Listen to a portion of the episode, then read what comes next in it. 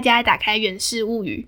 我们今天的来宾是阿尤，阿尤跟大家打招呼。嗨，其实一般照来说，我们以三的倍数循环，今天应该轮到的是果果。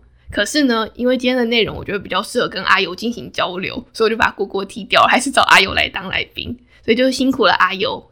那我们先回顾一下上礼拜说了什么。上礼拜我们跟龙武聊到了，我们在晚上七点左右的时候，终于抵达了树屋，进入了这趟旅程的一个很大的重点之一啦。这个书屋呢，其实是在法国东北角的一个森林国家公园里面。那基本上可以把它想象成的，就是在国家公园里面，他们盖了好几栋书屋，旅客都可以报名去里面住。那整个住的感觉，其实就跟住饭店的感觉差不多。那我找的那一家，它其实只有十间树屋，但是它的那个十间树屋，每一间都有各自的卖点。比如说呢，有一些是家庭欢乐树屋，就是那个树屋的周围，它会盖那种小吊桥，还有很多那种可以攀爬的网子，就让小朋友可以在那上面玩。其实就跟台湾，如果你去那个森林游乐园区里面会看到那种东西很像，只是它就是盖在树屋旁边，让家庭可以带着小孩去玩。然后还有那种是度假感很重的树屋，我觉得那个真的超好。就是那个书屋里面呢，它就有三温暖，所以它就有烤箱啊，然后还有那种槐木桶的桶子，在外面露天的，你可以一边在森林里面享受森林浴，然后一边泡热水澡。然后那时候在选的时候，其实有点犹豫，就是要选这种度假型的书屋，还是我后来选的那一间。但我后来还是觉得选酷的，所以我就选了那一间最小的书屋，它的名字叫瞭望台。为什么叫瞭望台呢？就是因为那间书屋它盖的非常的高。它的特色是它离地面有十公尺这么高，我不知道阿友你能不能想象十公尺有多高？三层楼多。没错，你好厉害哦！因为我是网络上先查资料，所以我看到十公尺的时候也不以为意，就觉得有点高吧。然后实际走到现场之后，站在下面往上看，才发现我靠，那真的很高哎！它是三层楼那么高，而且你知道它是树屋嘛？你要想你要怎么到树屋上面？它是没有螺旋楼梯，没有楼梯给你走的，你就是要爬梯子爬上去，所以要爬三层楼高的那种垂直梯子，爬到树屋上面。啊，你爬得上去哦？没有啊，一开始我腿软，就真的一边爬一边往下看，那个感觉真是悬空的，因为你下面踩的东西是空的嘛，是是梯子，往后面看就是什么都没有，然后就只感觉到你越来越高，越来越高，然后就垂直的往上升，好可怕，超级可怕。那时候第一次爬的时候，就手脚都有点发软。可是它其实是有防护的啦，怎么防护啊？它分成两段爬，中间有个平台，所以如果你在第二段摔下来的话，你可能是摔到二楼的高度，你不会直接摔到地面。哦，太棒了！但还是蛮可怕的，真的。所以它那个树屋是有规定，低于十四岁的儿童是不能住的。哦，而且树很高，所以你爬到上面的时候，那个树在晃，你的树屋也会跟着晃。没有到地震的等级，但是就是会晃动。OK，不过像你爬山，常常爬那些就是峭壁，是不是？你刚刚这样听起来也觉得还好，没有到很可怕的感觉。没有，我觉得蛮可怕的。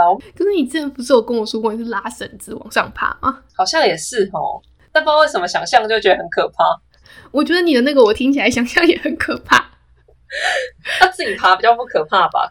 嗯，没有，我不是户外咖，所以那个我自己爬的时候，我是觉得蛮可怕的。但是最后真的爬到上面之后，还蛮值得的啦。上面的空气好新鲜啊，我从来没有闻过那么新鲜的空气。因为你都比人家矮一颗头嘛。对啊，我一直以来就是一个矮子，所以我很少能闻到顶层的空气。而且不是只有比人高，是比周围的树都高。因为那个树屋嘛，它一定是要盖在比较老的树上面，所以那棵树本身是比周围的树都还要高的。哦。所以当我从树屋看出去的时候，就是我被树木环绕的感觉，可以看到是其他树木的树梢。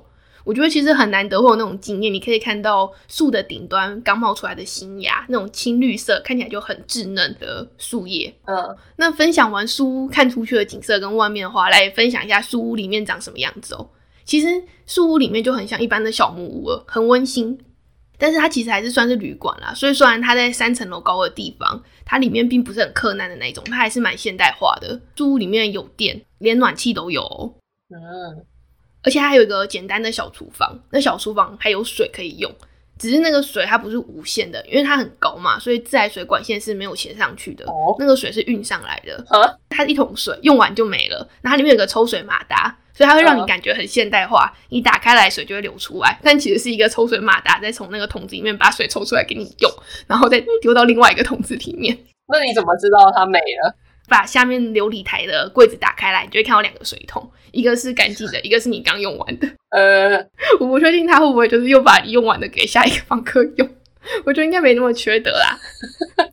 然后我觉得他有一个很巧妙的点，就是他把他的床放在地上，看出去的风景就是树梢的风景，所以即使你是在那边躺着睡觉，你也不会觉得你只是看到木头，在视觉上你还是会一直有在森林里面的感觉。哦所以我觉得他那个设计上还蛮巧妙的。嗯，那有厕所吗？这就是我接下来要讲的，因为我刚刚也提到了，这树屋很高，没有自来水管线，所以树屋里面是没有冲水马桶的，也没有淋浴设备。如果要洗澡的话，是要爬到树下面去另外一间独立的房子里面洗漱的。哦，但是呢，如果半夜想要尿尿，三更半夜这样爬上爬下，嗯其实会蛮危险的。嗯，所以它这个书还是有设计一个厕所。嗯，只是呢，那个厕所是大自然厕所。有爬山，你应该知道我在说什么吧？大自然厕所的意思。但那边比较冷，会比较好吗？没有，它其实用一个很巧妙的东西改善了那个问题。嗯。大自然厕所一般就是就地解放，嗯。但毕竟那是一个旅馆，它不可能让你随地大小便，嗯。所以呢，你进去厕所里面之后，它还是有一个马桶的。嗯。一般你马桶掀开，里面是水，嗯。它里面放了一个黑色的塑胶袋，嗯。你也不是直接就尿到塑胶袋上面嘛，这样还是会臭。嗯。所以它在马桶的旁边放了一个桶子，嗯，然后要不要猜一下那桶子里面放了什么东西？墓穴吗？你 好聪明哦！对，它桶里面放满了木屑，所以你在上厕所之前，你要把木屑先铺到黑色塑胶袋里面，然后你再尿。嗯然后我觉得超级惊奇的是，木屑非常吸水，嗯就你尿上去水就不见了，就是木头有点湿掉。哦，然后你如果再盖一层木屑上去的话，就一点味道都没有，只闻到一点木头的香味，哇，这么厉害，我觉得很神奇。嗯，那你知道台湾的一般是怎么做吗？你说台湾在山上吗？它还是有分很多种，但是就是比较类似那一种的话，嗯就是他把马桶切成两半，嗯就蹲式马桶，然后它前面那一半，它假设你会尿在里面，嗯它前面就叫挤尿桶，嗯，然后尿液是会流下去，然后好像喷射状喷到树林里。应该是啦，如果没有想象错误的话是这样。就直接飞出去。它的叙述应该是什么？尿液用喷射状处理之类的，嗯，它正确叙述应该是这样。好酷哦。然后粪便的地方就是墓穴，那就搭在里面。哦然后好像会把它混一混，拿去做生物分解之类的。哦，我刚正想要说的就是，我没有尝试在里面大便，嗯因为我还是会怕，万一它无法覆盖掉就是大便的味道，我还是那个住在那边的人，我怕我还是要跟它共处，所以我就没有尝试大便。但是如果你刚刚这样讲，代表其实大便也是 OK 的欸。没有啊，你难道觉得山上的厕所是香的吗？可是它是在房子里面吗？在房子外面吧？外面啊，外面。对啊，嗯所以。臭就臭喽。在厕所本人还是臭的啊。那我不知道你的厕所是在房子外面还是房子……在房子里面，它就是在小木屋里面一间小小的厕所。嗯，那我还真的不知道盖不盖得过去。那我觉得这样听起来，如果你说那边是臭的，我猜可能很难。可是我不懂哎、如果你们的厕所都已经盖在外面了，你干嘛还要在厕所里面上啊？你不能就地解放吗？嗯，有几个问题啦。我觉得比较最基本就是，你人类排泄物其实会影响一些野生动物它的习性。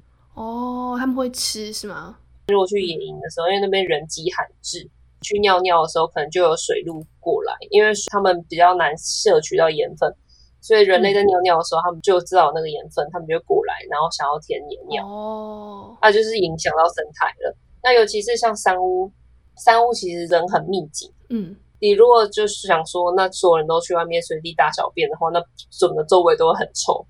也是啊，毕竟是人类，人类是文明的生物，还是应该要有一点规划。对啊，不然你整个山屋旁边都有人大便跟尿尿，不是走出去就踩到吗？好恶，对啊，所以还是需要厕所的啦。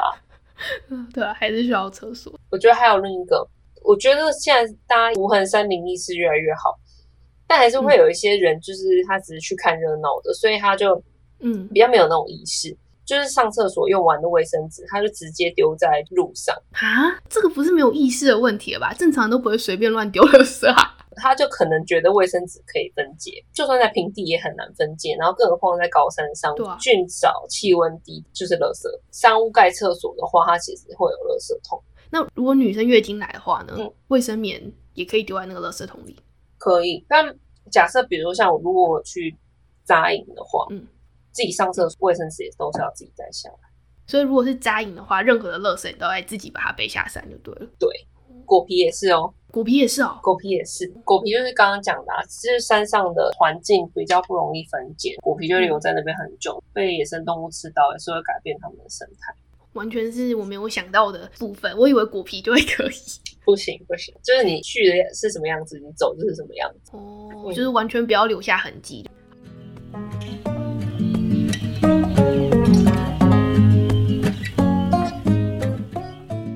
刚阿勇，你有问到吗？水到底是怎么运上来的？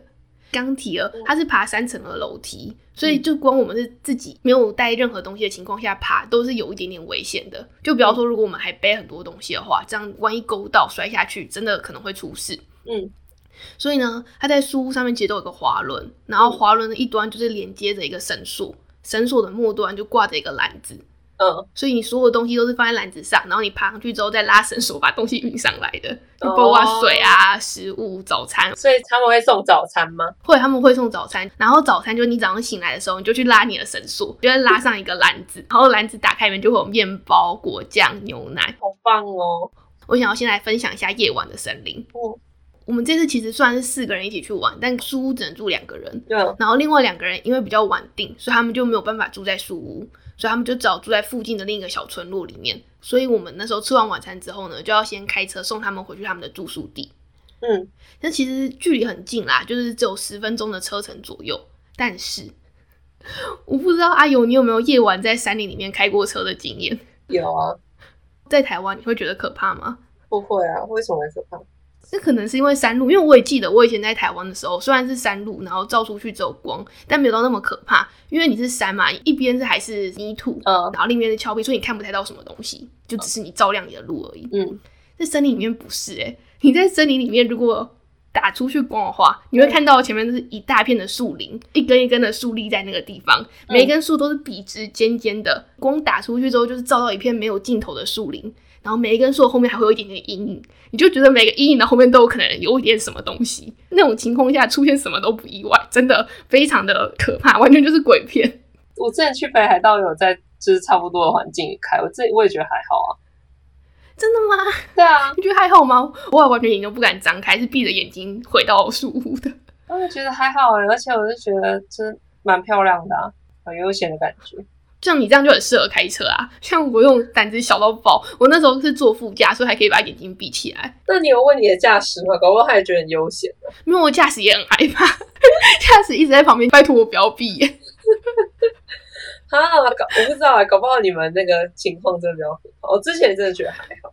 反正总之，我们至少这趟旅程，我只是觉得很害怕，但是我们最后还是平安的回到树屋了。嗯，OK。然后回到树屋这边就超棒。因为森林里面没有光害嘛，所以抬头看到天空就是满天的星星。嗯，像你去爬山，应该到山顶也是一样的情况吧？没有光害就会看到星星。哦，对啊，有一次半夜一点多被叫起来爬，一开始觉得很晒，心超差，去烦死了。然后但是大概走到两点多的时候，走到一个比较开阔的地方。嗯。然后就抬头一看，那个满天的星星，真的就是像电影里那样子，就是你可以环顾一整圈，就三百六十度全部都是星星，然后看到你队友的那个影子，背景整片很大星空那个感觉。哦，就是你说你从下往上看，就是一个人在那，然后背景是星星。对对对对，就很像电影那种感觉。我觉得你那种场景要爬山才能看到，因为像一般的情况，你就是只能大家抬头看星星，你不会有高低落差。真的真的很帅啊，好好哦。那刚讲了回到书屋看到满天的星星之后，我们就很平和的在书屋里面睡了一觉。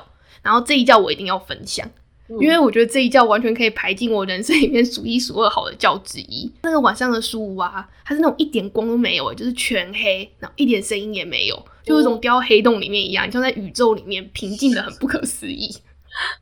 而且刚有提到嘛，那个树是会跟着树做微微的晃动的，嗯，所以你那时候感觉其实比较像是你已经跟树木融为一体，有种身心灵合一，我就是一棵树在森林里面的感觉，哇，那感觉真的非常美妙，嗯，那觉睡得非常香，非常沉。而且可能是因为在树梢没有什么遮蔽物的关系，它早上太阳升起来的时候，你就会慢慢的感觉到，就是天慢慢亮起来，你是真的会被微亮的光亮醒。之后你就推开窗户，然后就会有虫鸣鸟叫的声音，就是真的感觉有一种哇，大自然好美好，空气很清新，一切都很完美的那种感觉。哇，不过你在山顶上应该也常常会有这种感觉吧？就是一点光也没有，很安静。可是我去的我都不是很少的人，就还是会有声音。所以就是，可是没有光，就是有声音而已。对，这这次没有，是真的很黑啊！不管住山屋或者什么，出去就没有光，因为厕所都在外面嘛。然后自己去参加那个商业团，然后就不好意思找别人陪我去尿尿，我就只好自己摸黑。其实我没有很怕黑，其实嘉明湖有熊，然后我就超怕碰到熊，我就想说碰到熊我怎么办？那带一个人至少还可以，就是看谁跑得快。哎，真你有在山上遇过熊吗？没有啊，我希望不要。那真的有人遇过度？反正嘉美湖那边大概一两个月就会有人看到熊，看到跟跟他有接触应该两件事。嗯，这两件事。可是熊其实也不喜欢看到你，所以通常你看到它是因为你站在它的下风处，它没有闻到你的味道，所以它还没有来得及走。如果你是站在上风处的话，它闻到你的味道，它就会走了。哦，它不想吃人类就对了，就它不想跟你有什么瓜葛了。所以，如果你是站在他的下风处，他还没发现你的话，你就默默离开。再过个二十分钟、三十分钟回去，他通常都已经走了。哦。那如果你真的被他发现了的话，你就是一直往后退，就是不能逃。所以才要无痕山林，就是因为这样。如果你山屋旁边有很多食物的话，熊它当然想要吃把肺，它就会来。哦，它就会出没了。其实像山上扎营地。通常也是很固定，比如说你爬这座山，它可能就固定有几个大家比较常扎营的地方。嗯，那如果那几个地方，你就常常钓钓宝啊，然后钓一些食物啊什么。钓宝，就是你常常钓一些食物的话，熊就会想说，那这边都会有食物，就来这边，就会来吃。对啊，那其实熊跟人接触就是很危险。嗯，我觉得如果我遇到熊，要我很冷静的往后退，我不知道我做不做得到，装死没有用啊，没有用。因为熊是腐蚀性的，所以死还吃啊。然后还会爬树，爬树爬超快，还会爬树，还爬树啊。为什么你会觉得熊不会爬树？而且跑步的话，它快跑的速度跟人类快跑速度差不多。是哦，那还蛮慢的啊。但是它可以跑很久，你只能跑一百公尺。哦，是哦，哦，那不行，你跑不赢那怎么办？我不要，我不想遇到熊了。所以你唯一招就是默默往后退。好吧，我觉得我不要去爬会出现熊的山就好了。嘉明湖山屋外面还有挂防熊三宝，什么东西啊？一罐是防熊喷雾，就是如果你真的不幸遇到熊的话，你可以马上拿来喷雾，然后喷它眼睛，是对付色狼的方法。认真认真，那一罐很贵，那一罐是从日本进口的，跟跟一般的一般的喷雾有不一样吗？不一样，它射程超级远，然后。哦，那种被喷到会非常可怕。他叫你使用防熊喷雾，还跟你讲说你风向要对哦，你不能在逆风处。就如果你喷了喷雾之后，那个回来你就死定了，就好像会很痛很痛，还是什么鬼，很可怕。它第二宝是一个喇叭，叭那种喇叭哦，吓他。对，然后第三个我忘记了，反正就是三宝，防熊三宝。对，就是你可以带着它去上厕所。那你那时候上厕所有用吗？我有带啊，因为我只有一个人。你胆子真的好大哦，佩服。没有啊，不然你膀胱要爆掉，你只能去上啊，那你要怎么办？包纸尿布啊？那你还要把纸尿布背下山？把它背下山啊，就是安全的区域。啊，我知道你丢垃圾桶，你可以白天去丢在那个垃圾桶里面，那就别人帮你背，好坏。那回到我们的树屋哦，刚刚感觉我们去爬了山，但没有，我们其实在树屋。然后其实大部分人去树屋，他们都是早到晚走，因为那也是一个比较享受悠闲的地方嘛。但因为我们没有经验，所以我们的行程其实排的很紧，我们是晚到早走，因为我们接下来的行程又要赶路去瑞士，所以一大早就回来离开森林了。这次我们选的路线是沿着日内瓦湖开，所以就可以一边看着湖景，然后一边前进瑞士。这次要有个 callback，还记得我们第一集的时候提到就是跨越国境这件事情吗？嗯，那像我们这次要开进瑞士，像瑞士要跨越国境就很明显了，因为进瑞士其实是有海关的。嗯，但照理来说，因为瑞士是申根国，是不需要检查护照就应该可以进去的。那为什么会有海关呢？是因为瑞士它不是欧盟国。所以不是所有食物都可以带进瑞士，所以它的海关在那边会临时抽检你的车，看你有没有带蔬果啊或者违禁品进瑞士。像我们这次就是没有被抽检到，但之前我朋友去的时候，他们的车就有被检查，就看他们有没有带水果进去。所以如果有要开车进瑞士的，还是要稍微注意一下哦。那要检查护照吗？呃不检查护照，哎，即使你被嗯海关临检，他也是不会在你的护照上盖章的哦。哦，那如果你今天在欧洲一样是公路旅行，可是经过的国家不是申根国的话，怎么办？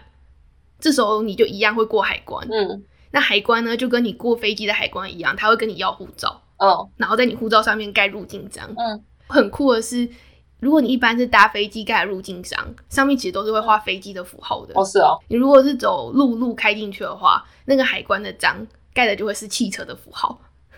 所以其实这是一个小小的冷知识点，看你是走什么样的路，你过海关盖的章是会不一样的。是这样吗？还是只有欧洲啊？呃，我不确定其他国家，但欧洲是这样。太久没有出国，我已经忘记这些东西是什么长什么样子。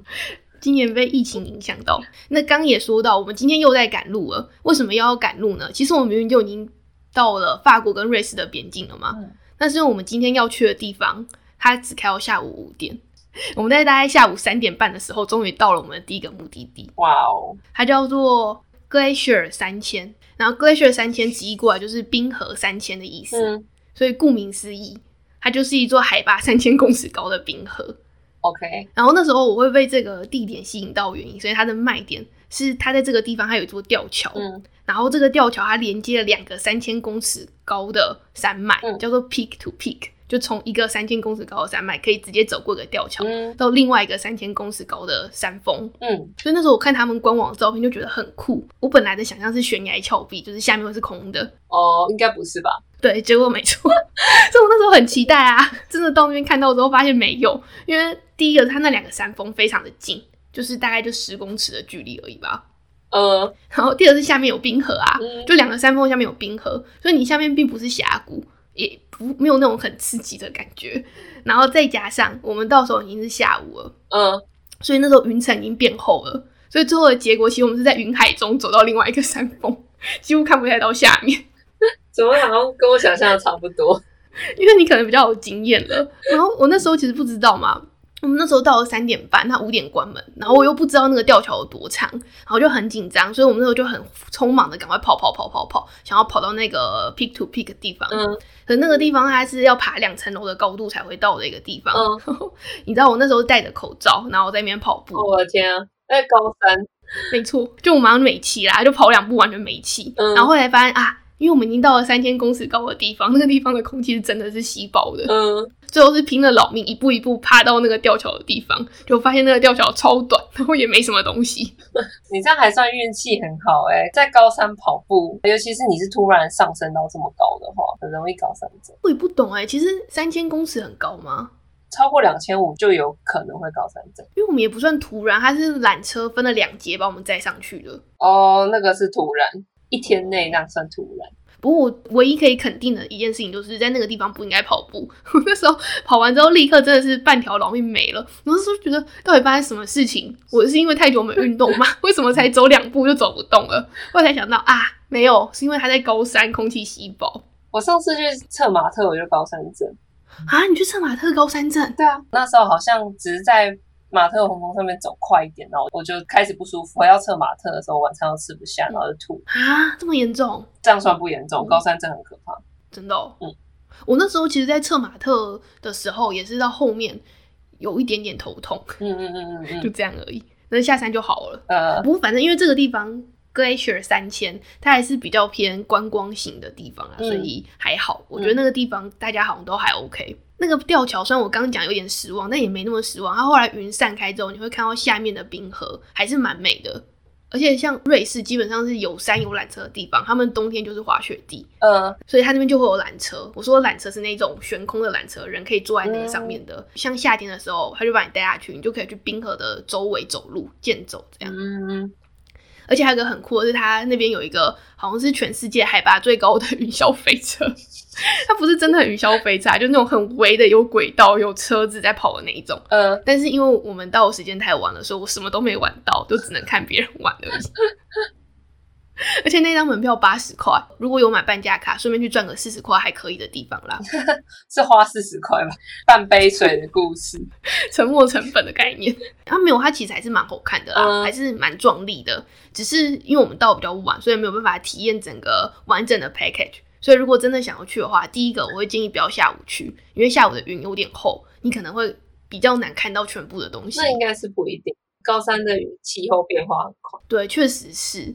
不过第二个就是不要太晚到，不然你就没有办法全部的东西都体验完，就有点可惜。嗯，反正不管怎么样，他五点就关门了，所以我们五点五点就被踢出来啦。然后踢出来之后，我们就去了日内瓦湖畔的蒙特旅吃饭。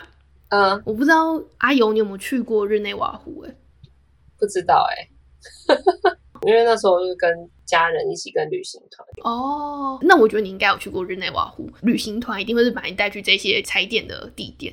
可能哦，可能，所以我才说我不知道，不然我就会说我没有。那我形容给你看吧，就日内瓦湖是一个非常大，然后被山环绕的湖，湖面上会闪闪发亮，有人在游泳。这样的形容能勾起你的记忆吗？没有，我们那时候有就在上面游船的那种很大，然后在山中间的湖，但我没有把握。我觉得有可能是，有可能是日内瓦湖，有可能。而且那个地方真的看起来超美，像仙境一样，就是光洒上去就是闪闪发亮。哦，那今天的分享就会结束在日内瓦湖这边啦。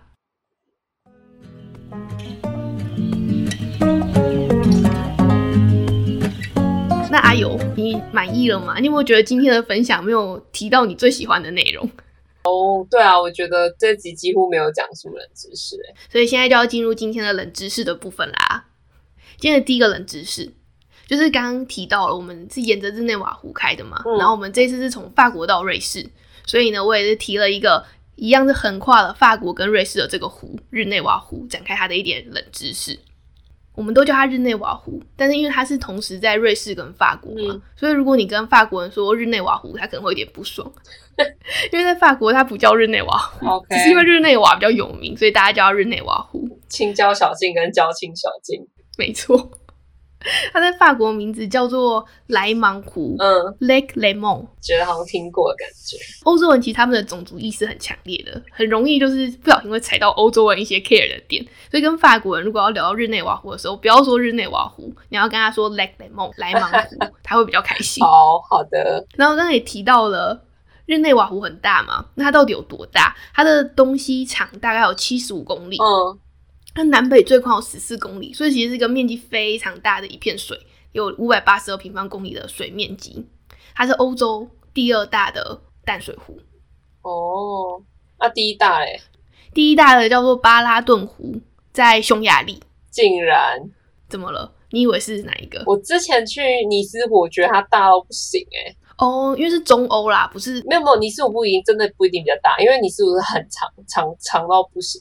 我可以现在就查一下尼斯湖的大小。尼斯湖长三十七公里，宽一点五公里，面积是五十六点四，小很多哎。哦，我已经觉得它很大了，说 小超多的。尼斯湖才五十六点四平方公里，日内瓦湖是五百八十二平方公里，整个就是被比下去了。哎。我觉得我应该有去个日内瓦，因为我去过洛桑。对，洛桑，洛桑也是在日内瓦湖畔一个有名的城市。不过你提到洛桑，就要展开我们的第三个冷知识喽。好，在洛桑的正对面的地方有一个小镇。嗯，这个小镇它可能不有名，但它有一样东西很有名，要不要猜一下？那个东西是水。哦，Evian 吗？它叫 Evian。我不知道它中文怎么念呢？Avian，反正就是 Avian 这个小镇。然后它最知名的其实就是那矿泉水的牌子。竟然是从这边来的，嘿，所以他们一开始装日内瓦湖的水吗？没错，所以如果你到 Avian 那个城市，你打开自来水喝的水就是 Avian 那个矿泉水喽。没有，我根本觉得不是很好喝。我还记得那时候高中的时候去欧洲嘛，然后因为 Evian 的水就台湾人讲很贵，尤其是我们小时候那个年代是一个超级奢侈品，就爸妈是不会随便给你喝这个水。没错。我记得法国那个饭店，然后下面就有那种玻璃瓶，然后很大瓶的那种。哦，我知道，我知道，就是饭店附的那一种。对，然后它就是一楼有，然后就很开心，然后就跑过去，然后就倒一杯喝，然后就还好。就小小年纪我都觉得还好。我是喝不出水的味道的人，所以我其实一直都不懂那些很多人都说他们喜欢某个品牌的水，哪个品牌的水，在我喝来都是一样的味道。哦，我觉得没有，我一直很不能理解。我觉得我们家过滤出来水蛮好喝的。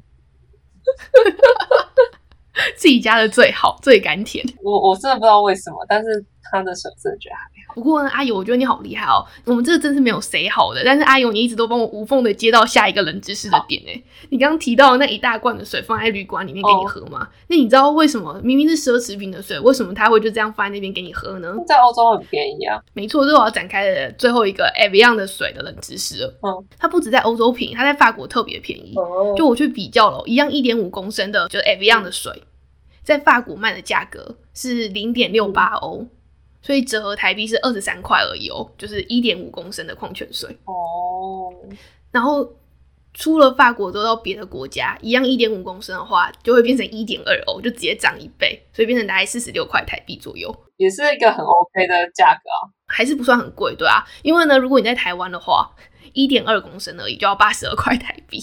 所以，如果到了欧洲，很喜欢 Avian 水的人，其实可以考虑就是直接在这边囤货了。虽然我觉得搬水回台湾有点，我真的觉得他们家的水真的没有特别好。因为我一般来讲，我在欧洲不管什么地方旅游，虽然他们的生水可饮，但我通常都不喝，我都还是会买矿泉水。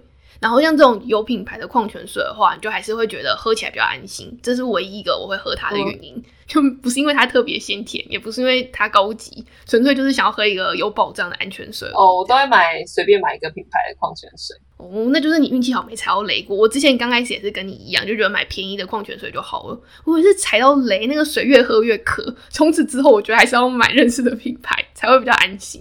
有这么可怕吗？哎、不过你如果去意大利的话，这意大利一个特色，就他们有很多会喷出水的地方。我知道啊，喷水池那可以喝吗？不能喝吧？不是那个在工厂里面那个大喷水池，不是那个，哦 是就是它会有一些地方，就比如说在一个就墙壁里面，会喷出一个就是就是可能直径大概两公分那样一一注水，你确定那个不是从那个厕所里面喷出来的？不是不是墙壁啊，它就是会看起来是是一个就是给水处的感觉，饮水机吗？就公园的饮水机的概念。但它长得不像饮水机，它是会是那种石头或者是什么的，它会一直喷出来。反正你看得出来可喝。我不知道大家觉、嗯觉不觉得可以喝啦，但是那个是可以喝的哦，你喝了吗？我喝了。那味道呢？还不错啊，而且为什么会去喝？是因为我的意大利人朋友跟我讲可以喝，所以我就喝了。他们真的会去装那个来喝，哦，真的。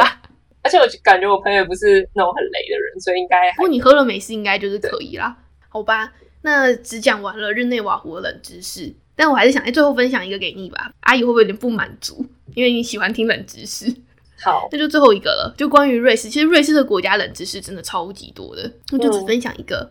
你知道瑞士的首都在哪里吗？等一下，一定不是日内瓦，不然不能查，你不能偷查。啊，想不起来啦。所以不是不是日内瓦不，是日内瓦。唉，我应该曾经知道过，但我真的想不起来。好，其实呢，因为瑞士没有首都，所以你如果想得起来也很奇怪。哎、嗯，是这样的，瑞士它是个联邦制国家。然后那时候他们在建立联邦制的时候，他们就有提出一个问题，就是瑞士应该不应该有首都？因为联邦就他们每个邦都是属于自己本来就是一个国家嘛，那怎么可以有任何一个邦当首都来取代他们邦的地位呢？那如果他们真的要有一个首都的话，应该要是哪一座城市？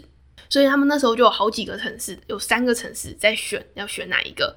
那最后呢，他们嗯得到了一个妥协方案，就是将 Bern 伯恩这个地方当做瑞士联邦的所在地，但是它不称为首都，它称为联邦城市。OK，所以实际上呢，瑞士是没有首都，他们只有一个联邦城市，然后那个联邦城市是 Bern 伯恩。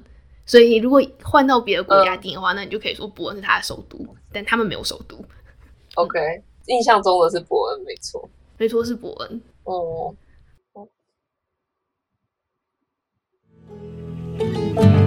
好啦，那今天虽然冷知识有点少，那我们今天的分享 就到这里结束啦。谢谢阿友今天当来宾哦。那如果喜欢这一集内容的听众，记得要帮我，按赞加订阅还有留言，没错，你都有两个订阅跟留言，还有评分啦，要评高分。还有评分哦！哎，Podcast 没得按赞，哎，按赞不是基本吗？对啊，那你应该要写信跟 Apple Podcast 还有 Spotify 抗议，说为什么不能按赞？他可能觉得订阅就是按赞吧。那很好啊，只要按一下就全部都算按到赞了。拜托帮我按订阅，谢谢。好啦，那我们下一拜见，拜拜。拜拜。